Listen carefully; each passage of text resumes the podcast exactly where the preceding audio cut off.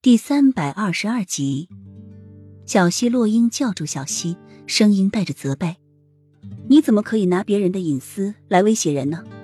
就算听到了，也不能说出来。你跟我过来。”洛英似乎有点生气了，知晓了别人的隐私，还当着这么多人说出来，这要是换成是他，他早就要挖个地缝钻进去了。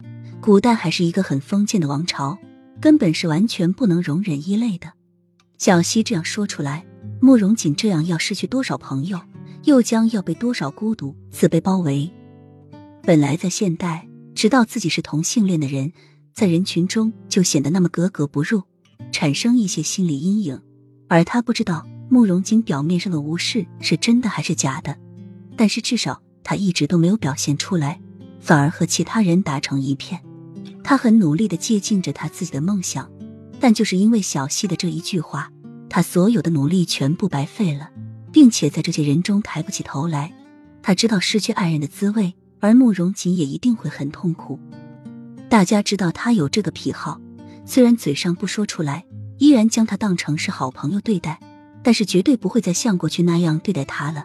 这样慕容锦心里该有多难受？娘亲，对不起，我只是想帮你。小溪听出洛英语气中的生气，低着头认着错。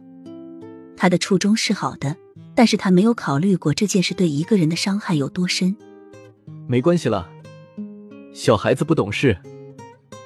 洛英刚想出声再批评小溪几句，慕容锦却进来倚在墙上说，神情落寞，隐隐的还夹杂着伤心。可是这次的确是小溪做的太过分了。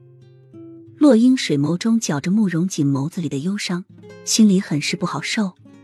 没有，小溪也是为了帮你。慕容锦舔舔嘴唇，淡淡的表情中带着一丝羡慕。你有这么一个好的儿子，真是幸福。就算他不说，他们迟早也是要知道的。我的异样，我的不同，细心和认真的墨尘、柳荣也绝对能看得出来。那你现在要怎么办？洛英心里。更觉过意不去，慕容锦以后是不会来太子宫了，说不定以后还会和他们形同陌路，就算见到，也只是相视一笑。